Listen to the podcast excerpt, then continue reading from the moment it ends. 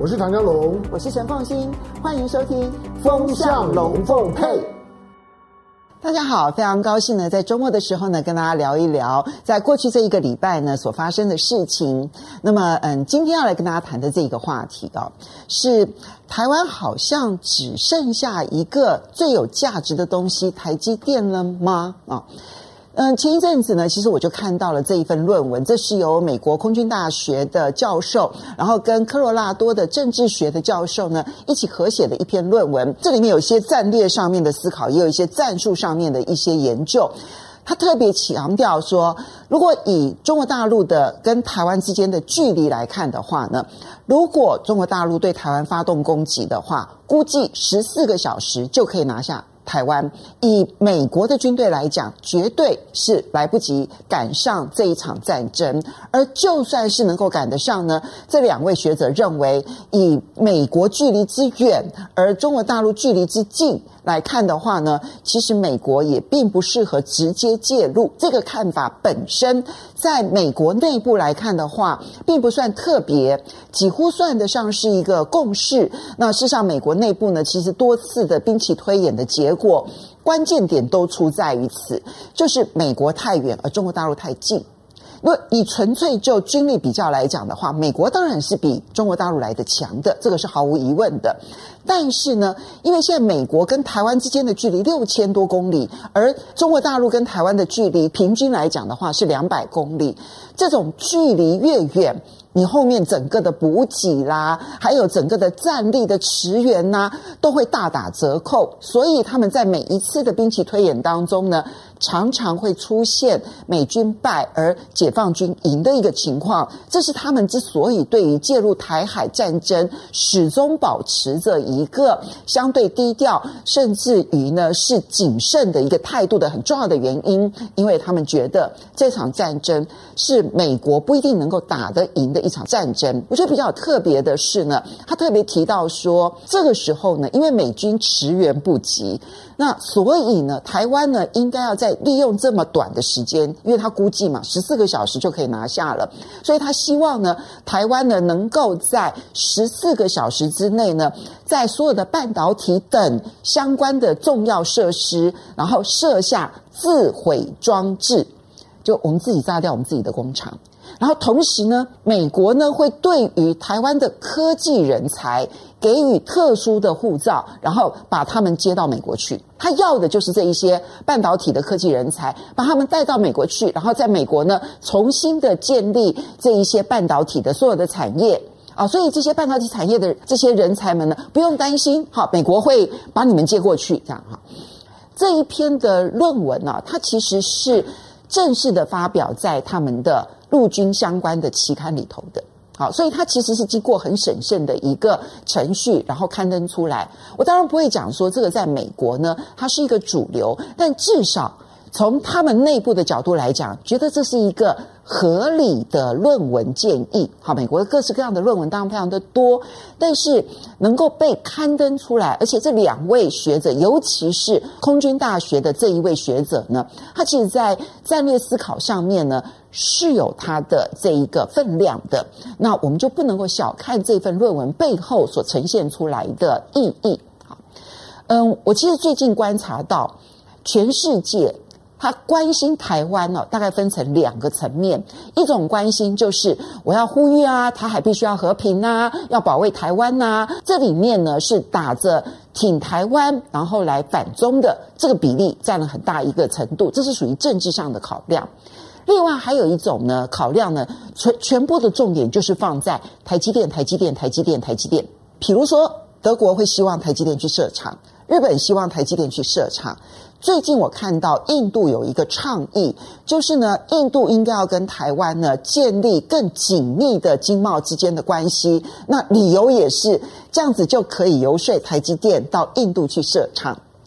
就连立陶宛，它设立了一个以台湾为名的代表处。其实我们在全世界各地都有设代表处，好，那只是他特别强调是台湾作为它的代表处的名字，让它成为抗中的第一线。好，那。因此呢，立陶宛跟中国大陆之间的经贸关系呢，陷入了极低档的一个情况。甚至于呢，在立陶宛的一些跨国企业啊，现在都在考量，因为中国大陆跟立陶宛之间的关系这么紧张，只要这一些跨国企业它所采购的零件有属于来自于立陶宛的，可能都会被中国大陆退货。那这种情况之下呢，他们现在也必须要考量这个因素，而拒绝采购立陶宛的这些零件。所以对于立陶宛来讲，它经济上面承受了极大的压力。这是最近立陶宛不断的在向欧盟呼救的一个非常重重要的原因。而立陶宛内部在讨论这件事情的时候，我就看到立陶宛就有学者说：“哎呀，其实不用担心，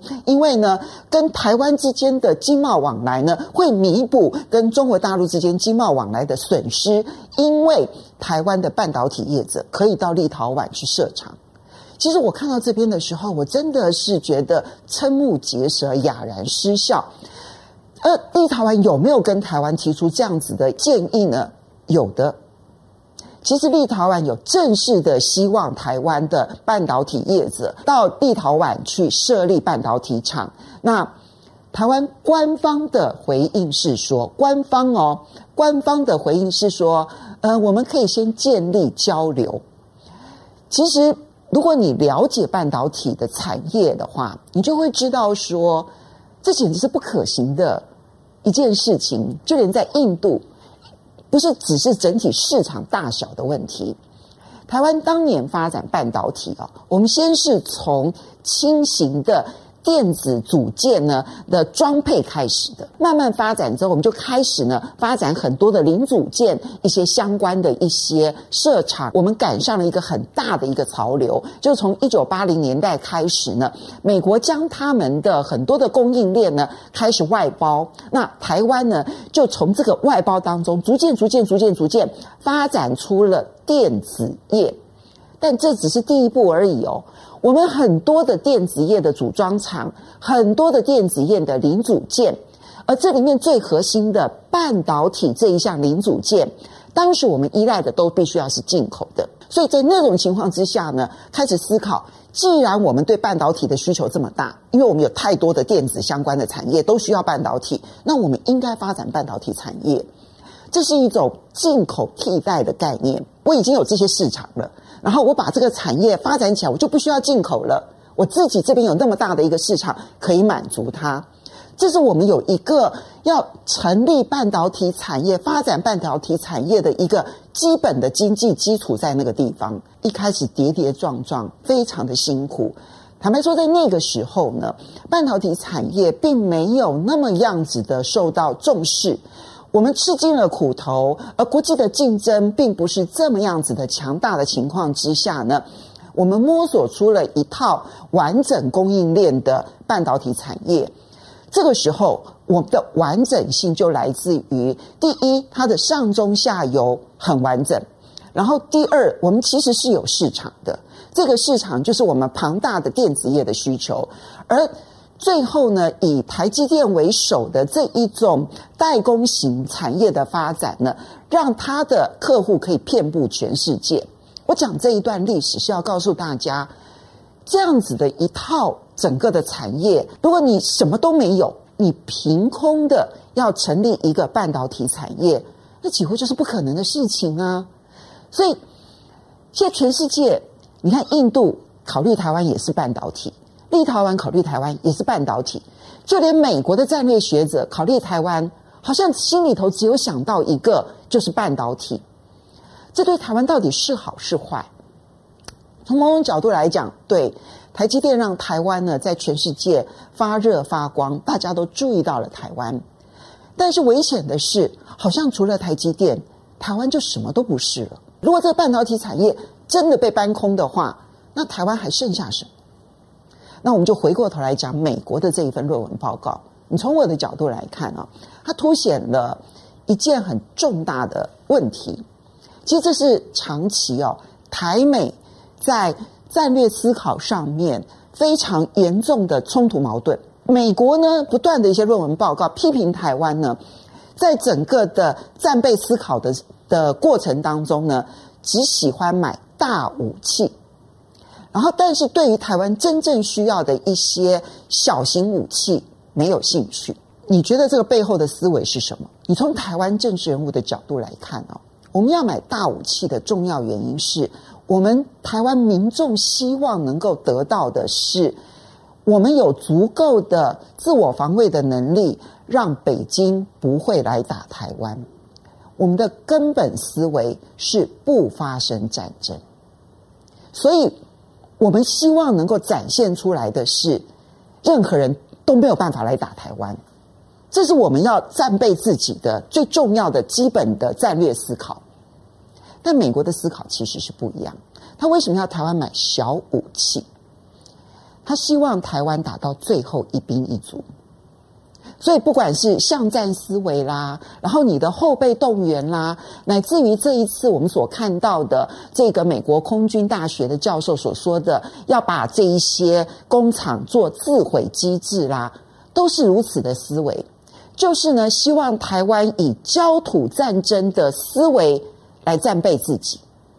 我们要把台湾自己毁灭到最后一兵一卒，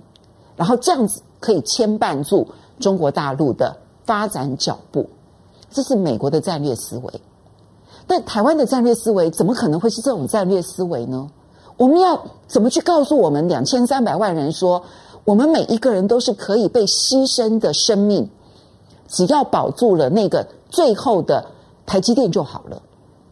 我们能够让我们的老百姓去这样子去思考台湾的价值吗？我们没有办法，我们没有任何人会诚实的告诉台湾说，其实在美国很多人在思考台湾的时候，就只有一件事情，就是台积电，剩下来都不重要了。这种战略思维的冲突点，其实过去这几年来不断不断的在台美之间上演。美国要台湾打到最后一兵一卒，而台湾没有人能够告诉所有的民众说，美国希望我们打到最后一兵一卒。所以，我觉得这一个这篇论文呢，我很希望大家去思考的是，以美国的价值利益来看，台湾有一种思维逻辑，是我们是第一岛链的战略位置非常的重要，这是一种思维逻辑，这是事实。但是呢，从美国现在的战略准备来讲，其实它已经在装备的是第二岛链、第一岛链的这个战略价值还存不存在这个地方是要一个问号的。而第二个很重要的价值就是台积电的价值，对美国来讲当然非常的重要。可是从台湾的角度来讲，我们最重要的价值是我们自己的生活方式，是我们两千三百万人共同的生活方式。不是只有台积电，不是只有联发科，不是只有鸿海，不是只有这一些电子厂商，是我们每一个人的生命。那这才是我们的最高价值。中国大陆思考台湾的价值，是从历史上的角度来讲，那是一个统一的一个大的历史任务的价值。我们要去认清每一个政权，他在思考的最根本的价值。差距是什么？差别是什么？而对台湾来说，如果真的珍惜我们每一个人的生活方式，我们要做的事情不是只依赖台积电，因为如果全世界认识台湾只剩下台积电，当有一天台积电被迫搬空的时候，当有一天台积电被迫搬空的时候，台湾剩下什么？我很以台积电为傲，我很喜欢跟大家讲，一九九零年代的时候呢，我那时候才刚开始跑新闻，然后呢，面对新竹科学园区有很多从国外回来的一些学者也好，或者是他们有很多的工作经验的这一些专家，然后还有包括了台湾当时的一些科学家，然后一起努力。打造出今天台湾的这一个科技王国的故事，但是他们当初回来的目的是希望能够建设台湾，这是我们要珍惜的价值。但这一个每一个人点点滴滴心血所建造出来的价值，它不应该成为从军事角度上面来看。去搬空的价值，值得我们每一个人来深思。非常谢谢大家，我是陈凤欣，下个礼拜我们同一时间再见了，拜拜。